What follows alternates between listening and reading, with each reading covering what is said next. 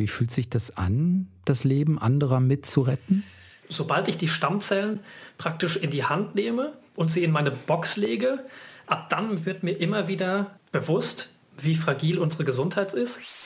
Deutschlandfunk Nova. Deep Talk mit Sven Präger. Und mein Gast ist diese Woche der Stammzellenkurier Philipp Ripkens. Hallo Philipp. Hallo Sven. England, Italien, Griechenland, Türkei. Also ich sage immer, es ist ein bisschen so wie in so einem Agentenfilm. Das heißt, im übertragenen Sinne ist diese Box mit Handschellen an meinem Handgelenk befestigt. Ich habe die immer dabei. Ich weiß, dass tatsächlich im Endeffekt irgendwo auf dieser Welt ein Mensch ist, dem es extrem schlecht ist, der ohne eine Stammzellenspende wahrscheinlich sterben wird und dass ich als Kurier einen kleinen Teil dazu beitragen kann, dass diese Spende sicher und gut ankommt. Spanien, Polen, Schweden, Dänemark, als ich noch ein kleiner Junge war, ist das Nachbarskind an Leukämie erkrankt. Und das wurde damals äh, nach einem passenden Spender oder einer passenden Spenderin gesucht. Diese wurde leider nicht gefunden. Das heißt, dieser junge Mensch ist viel zu früh von uns gegangen. Deutschlandfunk Nova. Deep Talk. Philipp, wann war dein letzter Einsatz? Oh, ich war in diesem Jahr schon in einigen Ländern unterwegs. Also ich habe äh, innerdeutsch äh, war ich unterwegs, äh, ich habe Europa bereist, aber ich habe auch schon Transatlantik gemacht. Also ich war schon vielfältig im Einsatz und das waren immer äh, großartige und sehr spannende Aufträge. Wenn ich dir jetzt aufzählen würde, in welchen Ländern ich im letzten Jahr gewesen wäre, dann würden wir wahrscheinlich ein paar Minuten brauchen, weil es wirklich viele waren. Mach mal, wo warst du überall? Also, ich zähle einfach mal auf, was mir jetzt spontan aus letztem Jahr auffällt. Ähm, also innerdeutsch ist jetzt einfach mal, äh, lasse ich jetzt mal komplett aus. England, Italien, Griechenland, Türkei, Spanien, Polen, Schweden, Dänemark, Niederlande. Und nicht europäisches Ausland? Dann ist USA sehr viel. Da fallen mir ein New York, Boston, San Francisco, Houston, Seattle. Kanada würde mir einfallen, Montreal, Ottawa, ähm, Südamerika war ich, glaube ich, letztes Jahr nicht, haben wir aber auch. Und äh, ich war da auch tatsächlich in Indien. Die weitesten Aufträge, die ich fliege, sind tatsächlich bis Australien. Also wir haben ab und zu auch äh, generell Asien dabei, aber eben bis Australien.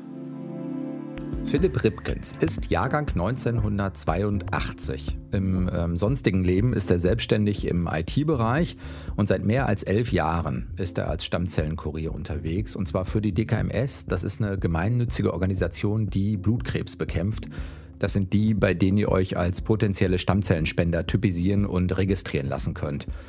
Und wenn ein Blutkrebspatient oder eine Patientin durch eine Spende gerettet werden kann, dann muss diese Spende eben nicht nur abgegeben werden, sondern auch zum Patienten oder zur Patientin gebracht werden. Und dafür ist dann Philipp da. Ganz korrekt muss man sagen, die DKMS beauftragt nicht Philipp direkt, sondern ein Logistikunternehmen und das wiederum beauftragt dann Philipp. Philipp sagt, da sind in den Jahren zwischen 150 und 200 Einsätze zusammengekommen. In Deutschland, in Europa, weltweit.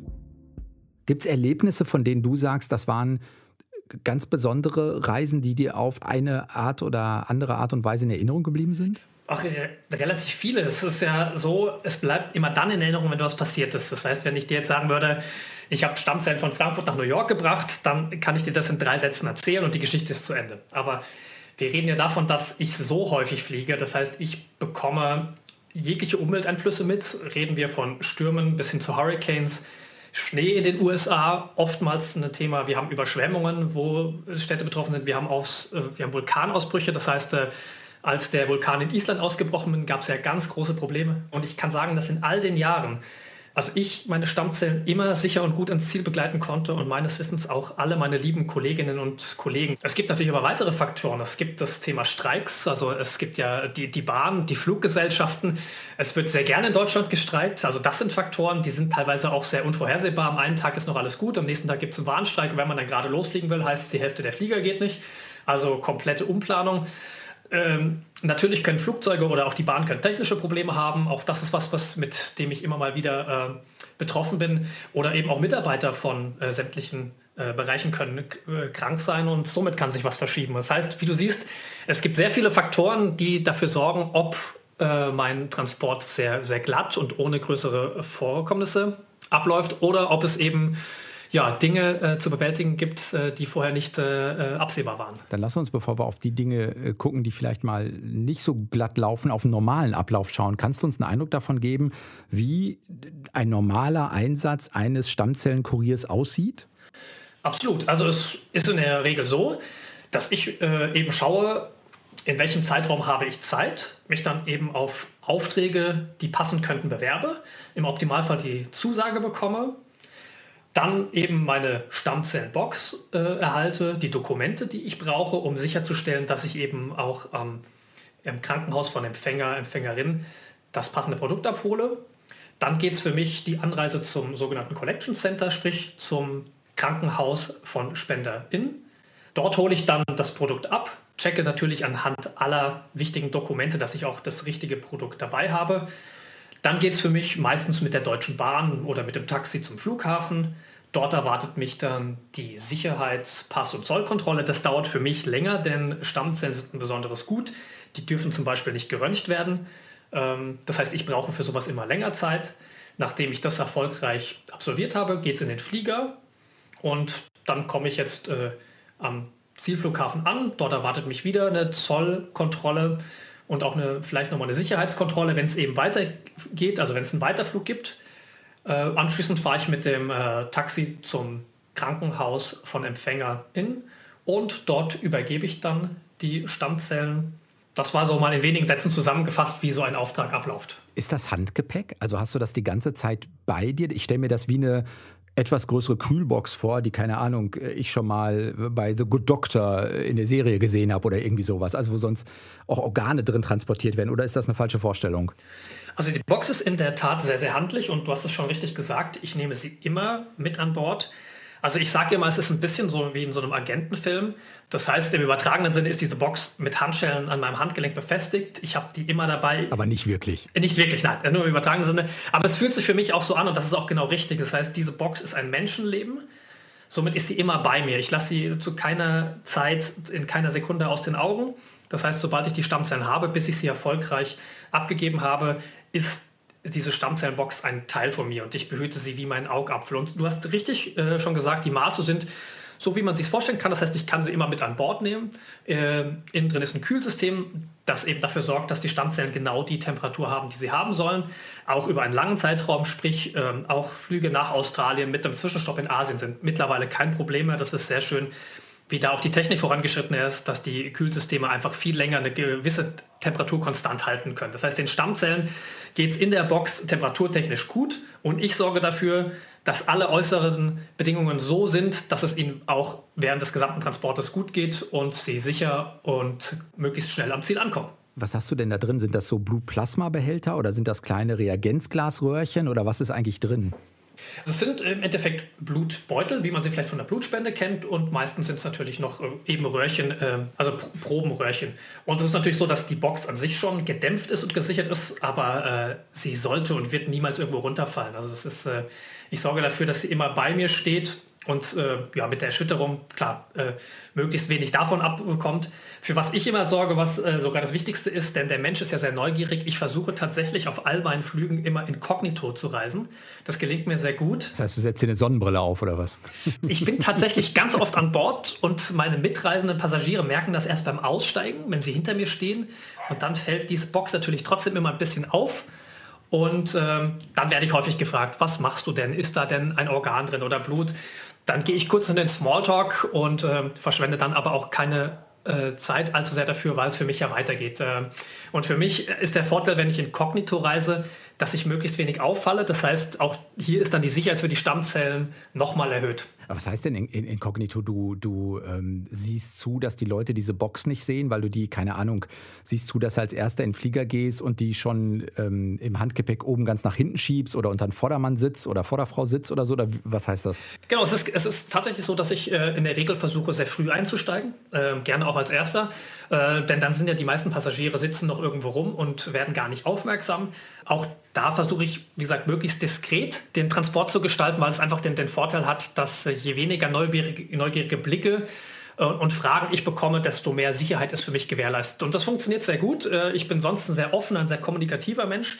Das bin ich, glaube ich, vor dem Transport und das bin ich, sobald ich die Stammzellen übergeben habe. Währenddessen bin ich sehr fokussiert.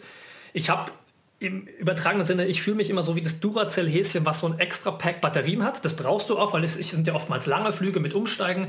Und äh, in der Zeit äh, schlafe ich nicht. Das heißt, ich, ich bin einfach voller Energie. Das ist, äh, ich kann das auch gar nicht beschreiben. Ich habe sonst diese, diese Zusatzenergie gar nicht. Also nur bei diesen Stammzellaufträgen das, was andere Menschen vielleicht als sehr anstrengend und belastend empfinden würden, ist für mich aufgrund meines Zusatzpakets an Energie äh, wunderbar zu meistern. Aber woher holst du dir die Energie? Weil du, weil du weißt, dass es wichtig ist? Ist das so, so, eine, so eine Energiequelle? Genau, ich weiß, dass tatsächlich im Endeffekt irgendwo auf dieser Welt ein Mensch ist, dem es extrem schlecht ist, der ohne eine Stammzellenspende wahrscheinlich sterben wird und dass ich als Kurier einen kleinen Teil dazu beitragen kann, dass diese Spende sicher und gut ankommt. Und dieses Gefühl, auch dieses äh, Gefühl der Wichtigkeit äh, oder ein kleines Rädchen in diesem Lebensrettungsprozess zu sein, das, das gibt mir diese Energie. Ich glaube, daraus schöpfe ich sie genau. Ja? Dieses etwas, ich, ich tue etwas Gutes und das setzt in mir zusätzliche Energie frei. Aber jetzt ist ja so ein, so ein Trip nach Neuseeland oder Australien, keine Ahnung, da sitzt er allein im Flieger 24 Stunden plus Zwischenaufenthalt. Also und An- und Abreise, also 30, 35 Stunden sind dann nix. Da hältst du wirklich durch, dass du im Flieger nicht mal eine Stunde irgendwie wegnickst.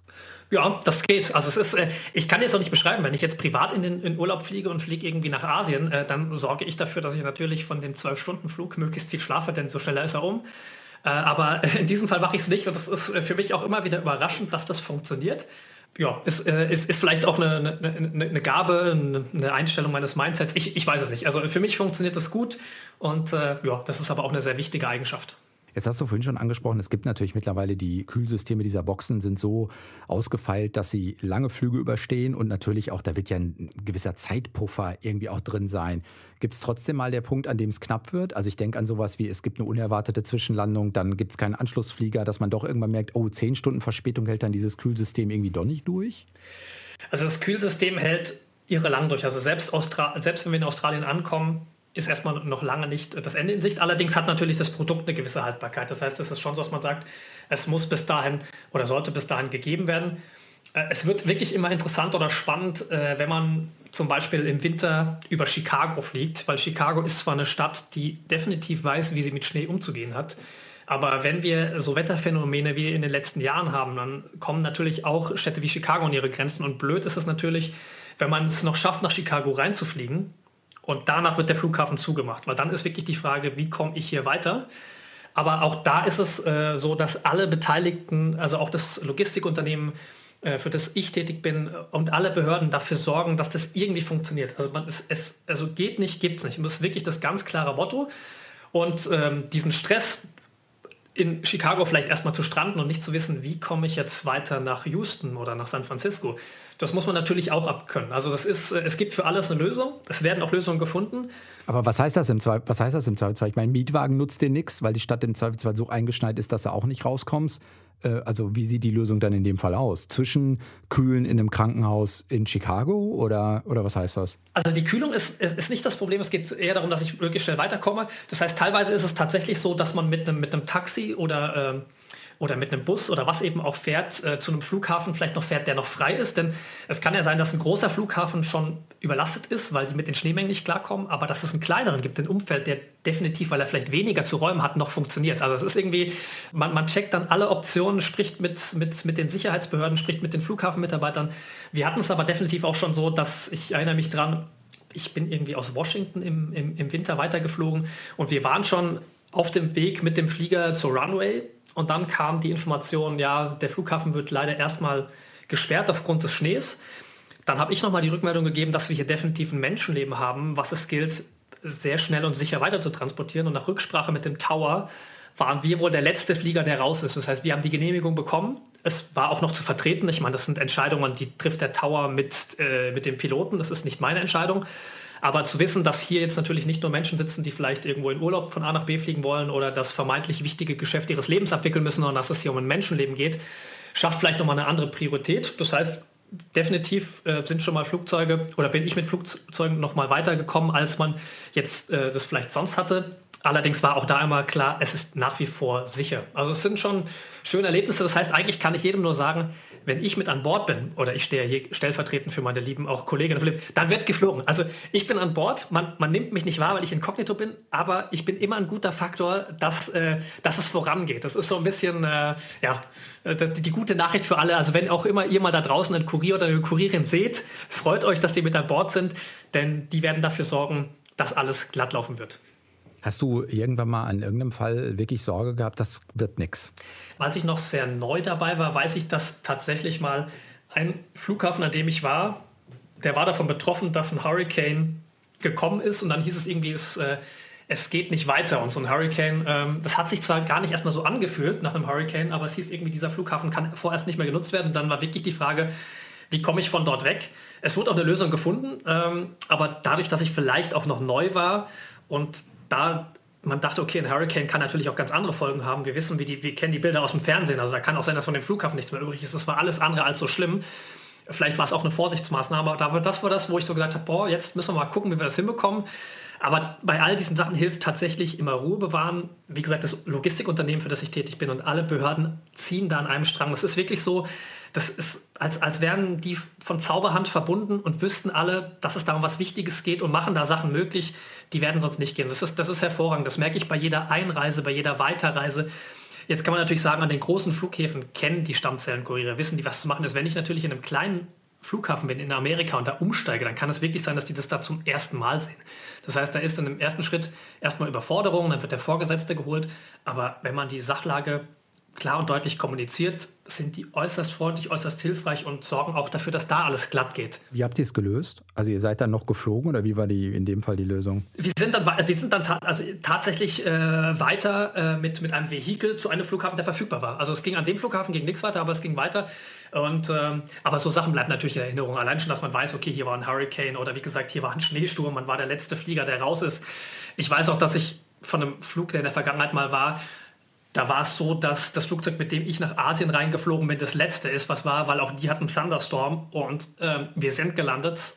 Ich, also während des Landeprozesses habe ich mir persönlich gewünscht, wir wären vielleicht lieber noch ein paar Runden geflogen, hätte gewartet.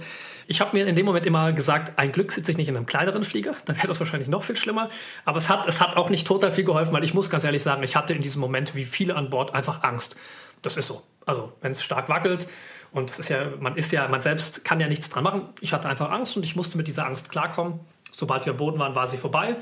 Und äh, ja, dann äh, wurde erfolgreich zugestellt. Wie war das jetzt unter den letzten zwei Jahren, unter Corona? Also was ja so die Logistik sozusagen, wenn ein Unwetter da ist, aber es ist keine Pandemie, dann gibt es vielleicht am nächsten Tag ganz viele Anschlussflüge. Jetzt ist in der Pandemie der Flugplan von vielen Airlines geändert worden. Einfach Reisen ist komplexer geworden, weil jenseits von, wo darf ich einreisen, wie sind die Pandemiebestimmungen, muss ich welche Tests mitbringen, wie ist danach mit Quarantäne? Also hat das trotzdem alles funktioniert? Als die Pandemie anfing, war ich eigentlich der Meinung, ich hätte schon alles gesehen oder erlebt. Jetzt als, als, als Beispiel, wenn ich Stammzellen von Frankfurt nach Mailand bringe. Mailand hat zwei Flughäfen. Das heißt, wir reden von einem Flugverkehr, vielleicht 20 Flüge am Tag zwischen den beiden Städten, eher mehr. Diverse Airlines. In der Pandemie vielleicht ein Flug am Tag. Und der ging dann nicht direkt, sondern der ging dann über München und dann nach was weiß ich wo und dann nach Mailand.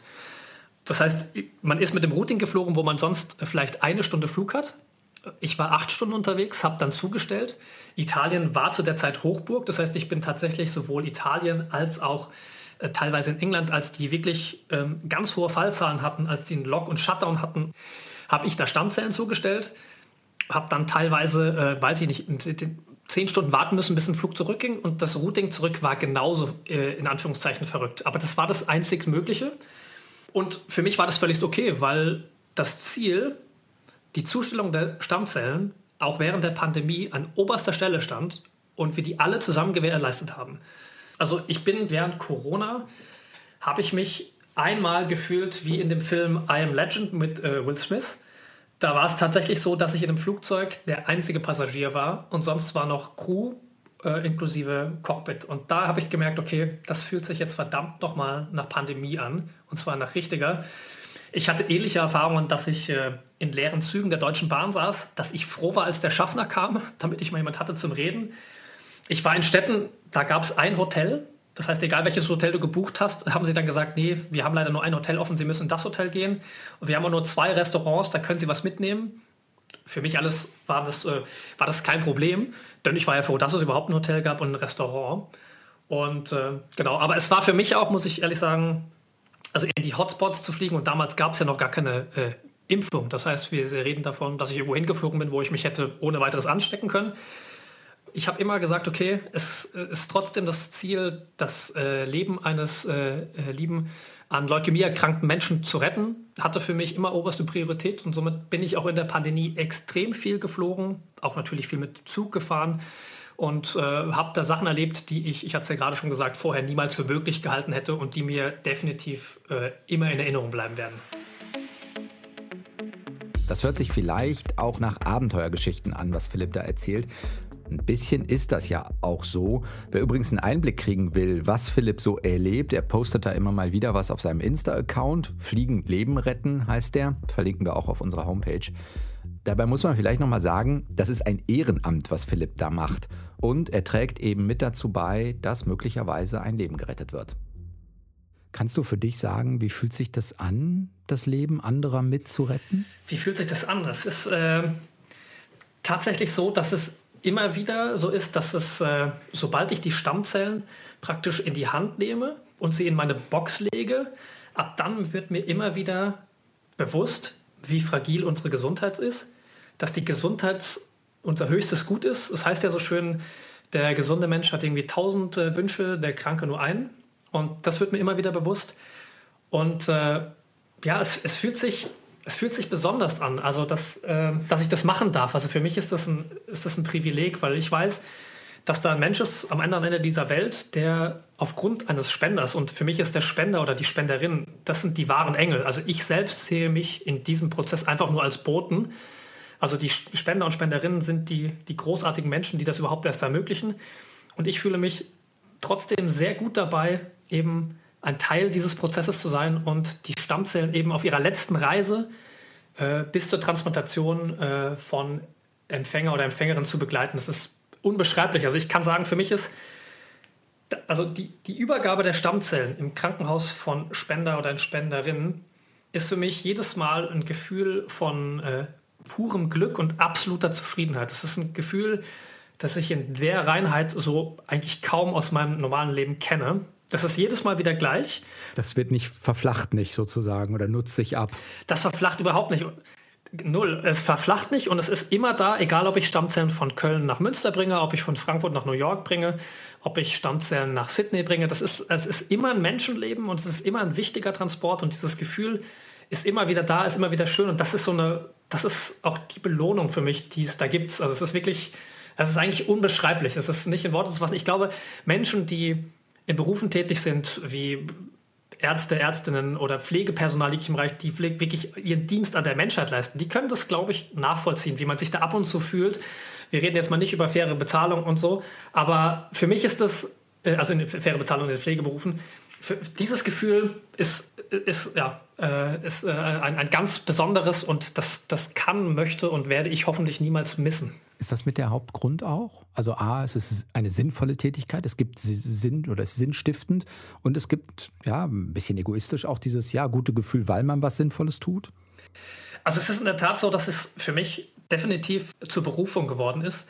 Also ich habe alle meine beruflichen anderen Tätigkeiten immer um dieses Ehrenamt oder diese Tätigkeit herumgebaut, sodass es passt. Das heißt, das habe ich für mich schon ganz früh festgestellt, dass mich das so bereichert und mein Leben so bereichert, dass ich das äh, höher stelle oder sehr wichtig nehme und mein Berufsleben daran anpasse, was vielleicht sehr ungewöhnlich ist, weil man denken würde, die meisten Leute machen es genau andersrum.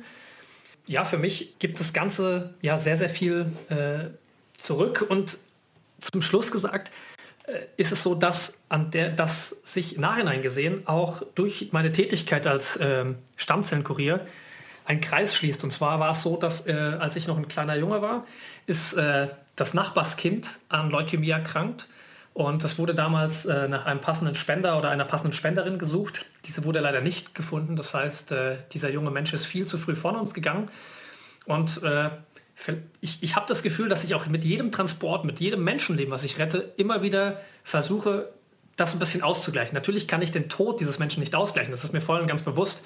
Aber ich kann sagen, ich sorge dafür, dass in Zukunft weniger Menschen an Leukämie sterben müssen, indem ich dafür sorge, dass die Stammzellenspende äh, sicher und schnell ankommt. War das für dich auch ein bisschen das, ja, weiß nicht, auslösende Ereignis, da zu sagen, ich gucke später mal, dass ich irgendwie was in dem Bereich auch machen kann? Hätte sie auch, hätte auch Medizin studieren können oder so, hätte auch so eine Konsequenz sein können. Ich glaube, das war eher was, was bei mir im Unterbewusstsein geschwelt hat. Denn äh, ich weiß noch, ich war im, im äh, Studium in Mainz zu dieser Zeit und das war ein grauer, verregneter Novembertag, äh, so richtig, wie man ihn sich vorstellt. Und einer meiner Kommilitonen kam wirklich unverschämt braun gebrannt zu mir und sagte, du, ich war gerade in Mexiko, aber wir können es auch gar nicht so lange reden, denn heute Abend geht es für mich wieder nach Portugal.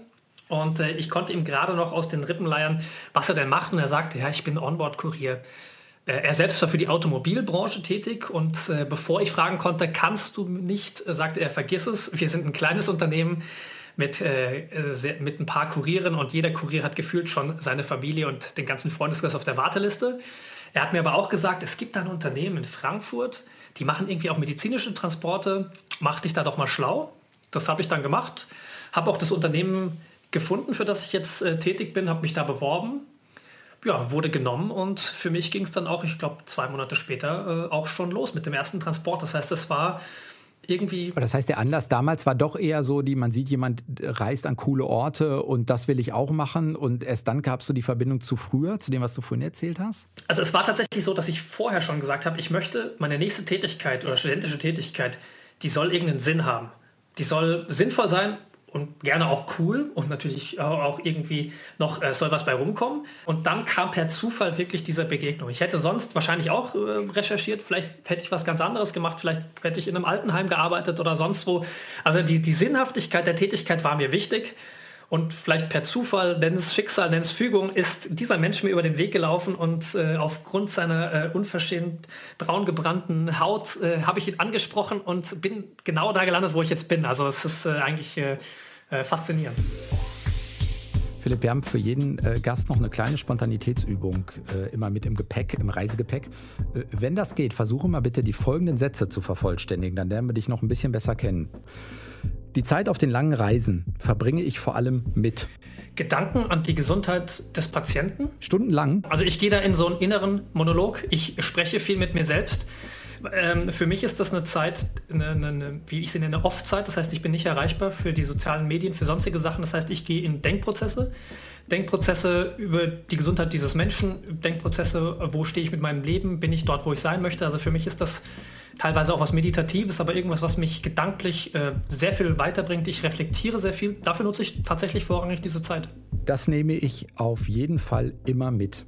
Das ist eine hervorragende Frage. Jetzt kommt eine kitschige Antwort, aber sie ist wahr. Ich nehme tatsächlich immer den Glauben mit, dass der Transport für den Patienten absolut erfolgreich verlaufen wird das beste Mitbringsel aus einem Duty-Free-Shop war? Ich glaube, das beste Mitbringsel, was ich jemals gesehen hatte, war, als Mika Häkkinen in einem Duty-Free-Shop für seine Kinder so eine überdimensionale Schachtel M&Ms mitgebracht hat. Der Rennfahrer? Der Rennfahrer, den habe ich dort mal getroffen und der hatte mich tatsächlich vorher noch angesprochen und gefragt, ob ich ihm helfen kann. Vielleicht sah er ja so aus, als würde ich dort arbeiten. Und äh, er wollte wohl Süßigkeiten für seine Kids mitbringen. Sein Manager hat auch schon immer ein bisschen gepusht, weil er wohl schon spät dran war. Und dann hat er so eine überdimensionale Packung M&Ms, ich habe das davor noch nie gesehen, äh, mitgebracht. Und ich fand das absolut faszinierend. Ich habe sie nicht gekauft, weil obwohl ich gern süß esse, war der Preis mit Sicherheit nicht gerechtfertigt. Aber ich würde sagen, das war das interessanteste Mitbringsel, was ich jemals in einem Duty-Free-Shop gesehen gesehen habe. Und wenn ich nicht um die Welt reise, dann mache ich? Extrem viel Sport. Das ist für mich ein Ausgleich. Ähm, ja, ich liebe alles äh, rund ums Thema Sport, also von Stand-Up-Paddeln, Volleyball, Beachvolleyball, Laufen. Ich bin gern draußen und äh, ich sorge gern dafür, dass mein Gehirn immer wieder neue Aufgaben und Herausforderungen bekommt. Jetzt hast du gerade äh, mehrmals auch gesagt, das ist natürlich sinnstiftend und toll, dass man an diesem Prozess teilnehmen kann. Wenn ich das richtig weiß und verstehe, ist es aber so, dass du die EmpfängerInnen niemals selbst triffst. Ist das richtig? Das ist richtig. Und das ist auch einer der Gründe, warum ich tatsächlich irgendwann mal mich entschlossen habe, äh, während der Pandemie äh, mein, einen Instagram-Account zu eröffnen, um zu schauen, ob es da Menschen auf dieser Welt gibt, seien es Spender oder Empfänger, die mir einfach mal berichten, wie sich das für sie so anfühlt, äh, Stammzellen zu spenden, Stammzellen zu bekommen. Also gar nicht, um die zu finden, die du, für die du was geliefert hast, sondern mehr so eine Community aufzubauen. Äh, eine Community, genau. Es ging eher so, dass ich noch mehr erfahre, denn ich, äh, genau, wollte einfach mal wissen, wie fühlt sich das an, Spender zu sein, wie fühlt sich die Vorbereitungszeit als Spender ein. Wie wird man da betreut? Ähm, wie fühlt sich das an, selbst Empfänger zu sein? Wie fühlt sich das als Mutter an, wenn das Immunsystem des eigenen Kindes heruntergefahren wird und man wirklich darauf angewiesen ist, dass die Stammzellenspende auch absolut zeitnah oder in einem gewissen Zeitslot ankommt. Und das sind Sachen, die berichten mir natürlich Menschen und das ist absolut bereichernd für mich, weil ich darüber noch mehr lerne über diesen Prozess. Ich meine, ich bin ja überhaupt nicht aus dem medizinischen Bereich, trotzdem konnte ich mir da über die letzten Jahre sehr viel Wissen aneignen, einfach weil mich das interessiert.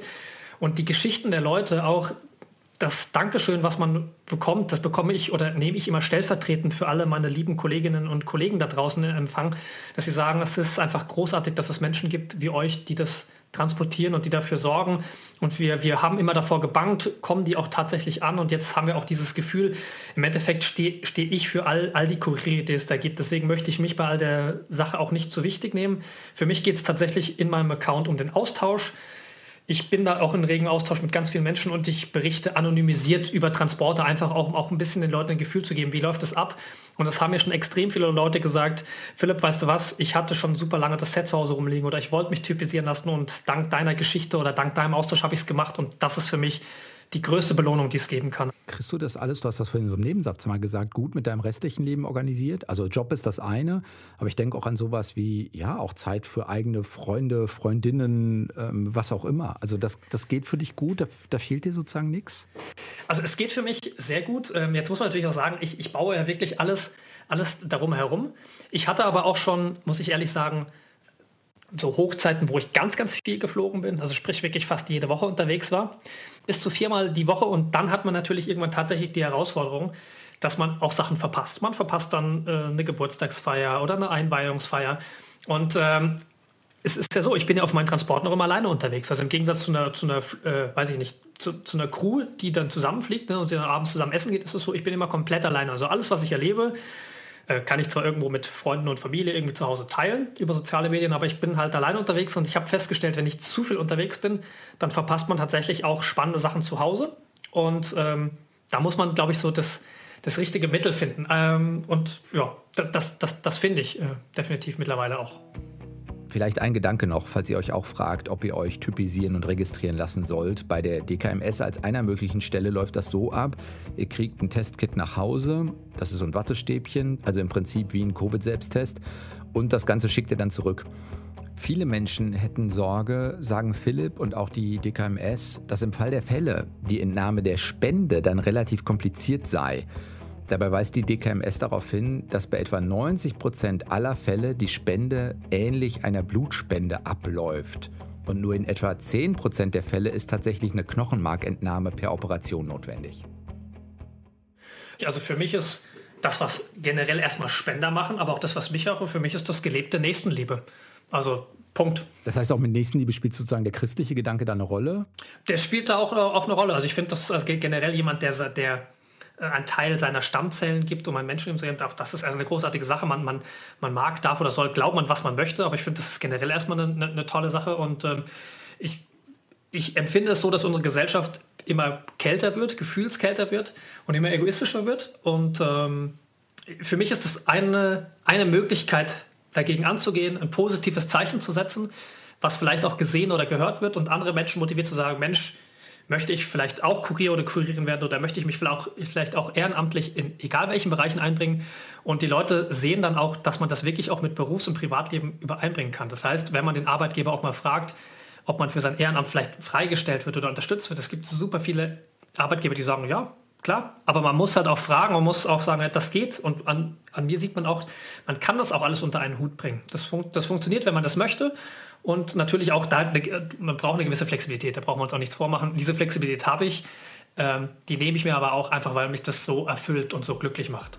Sagt Stammzellenkurier Philipp Rübkens und war diese Woche zu Gast im Deutschlandfunk Nova im Deep Talk. Dir vielen Dank für deine Zeit. Sehr gerne, lieber Sven. Das war der Deep Talk für diese Woche. Wenn es euch gefallen hat, dann lasst uns gerne ein paar Sterne da auf Spotify oder wo immer ihr uns hört. Ich bin Sven Preger und wünsche euch noch eine gute Zeit. Macht's gut. Bis dann. Ciao. Deutschlandfunk Nova. Deep Talk. Jeden Mittwoch neu auf deutschlandfunknova.de und überall, wo es Podcasts gibt. Deine Podcasts.